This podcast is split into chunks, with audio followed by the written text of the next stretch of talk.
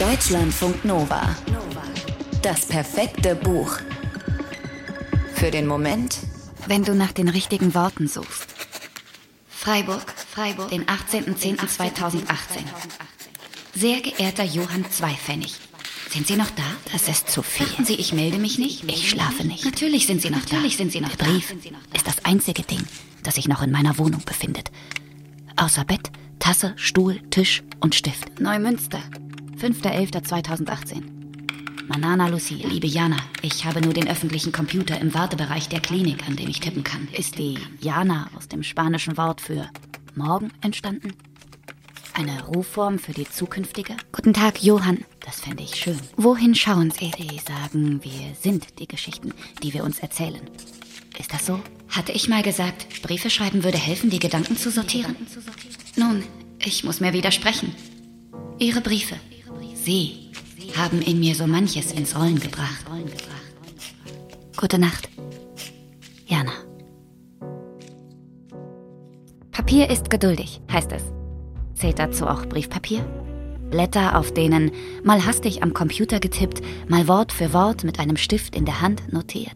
Das meiste nur dann einen Sinn ergibt, wenn man den Brief davor kennt und den davor, also die Briefe, auf die sich alle folgenden beziehen bedeutet nicht jeder weitere Brief, dass der Absender oder die Absenderin so schnell wie möglich eine Antwort darauf haben möchte?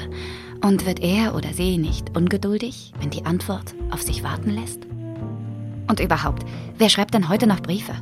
So richtige, persönliche, voller Geschichten aus dem eigenen Alltag und voller Gedanken aus dem eigenen Kopf. Keine Beschwerden, Bescheide vom Amt oder Bevollmächtigungen für SteuerberaterInnen. Nee, Briefe, die mit Hallo beginnen und mit Gute Nacht enden. Gibt es sowas noch? Neben E-Mails, Sprachnachrichten und Newslettern für Freundinnen und Familie? Ja, sowas gibt es noch. Die Schriftstellerin und Übersetzerin Anne von Kanal und der Schauspieler und Hörbuchsprecher Heiko Deutschmann beweisen es mit ihrem Briefroman I Get a Bird. Sie schreiben sich darin nicht als Freundin und Freund Anne und Heiko, sondern als Fremde, als Jana und Johann Zwei Jahre lang haben sie die sehr besondere und berührende Brieffreundschaft entstehen lassen. Sie beginnt mit einem Brief von Johann an Jana. Erstmal kennt er aber nur den Nachnamen, weiß also gar nicht, wer sich dahinter verbirgt. Anlass seines Schreibens ist ein Fund. Johann, ein Busfahrer aus Neumünster, findet ein Buch, einen Terminkalender in einer Telefonzelle. Drei Jahre später ist die allerdings eine Bücherbox, also eine umgebaute Telefonzelle, in der man gebrauchte Bücher ablegen und mitnehmen kann zum Tausch. Drei Jahre. Diese Zeitangabe ist wichtig an dieser Stelle, denn so lange dauert es, bis Johann den Kalender wieder zur Hand nimmt und im Einband nach einer Adresse sucht.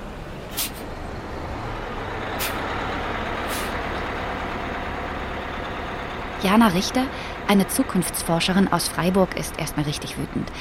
Sie hatte damals, vor drei Jahren, kurz das Gefühl, mit dem verloren gegangenen Kalender auch ihr gesamtes Leben verloren zu haben.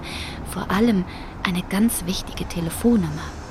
Und die Vorstellung, dass es so einfach gewesen wäre, ihr das Leben und die Nummer auf schnellstem Wege zurückzugeben, die macht sie sprachlos vor Wut. Darum antwortet sie diesem komischen Vogel namens Johann Zweipfennig auch erstmal nicht so richtig freundlich aber neugierig, denn Johann schreibt schön, bildreich, witzig und voller Rätsel. Und mit jedem Brief wird die Welt, in der sich beide befinden, immer größer, wie auch das Vertrauen, das sie sich schenken. Johann erzählt von seinen zahlreichen Ängsten, die er nach Autos benennt, und Jana erzählt von ihrer Haltlosigkeit, vom Chaos in allem. Beide sehnen sich nach bestimmten Menschen, beide erzählen vorsichtig von diesen Menschen. Aber sie kotzen sich nicht beieinander aus. Sie benutzen die Briefe nicht als Kummerkasten oder sowas. Nein, sie begegnen sich. Sie lesen aufmerksam, sie reagieren, widersprechen, trösten. Sie erreichen sich selbst in den dunkelsten Momenten. Und das nur mit Wörtern auf Papier.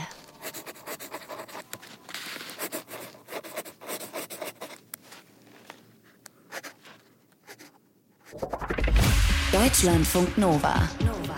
Das perfekte Buch.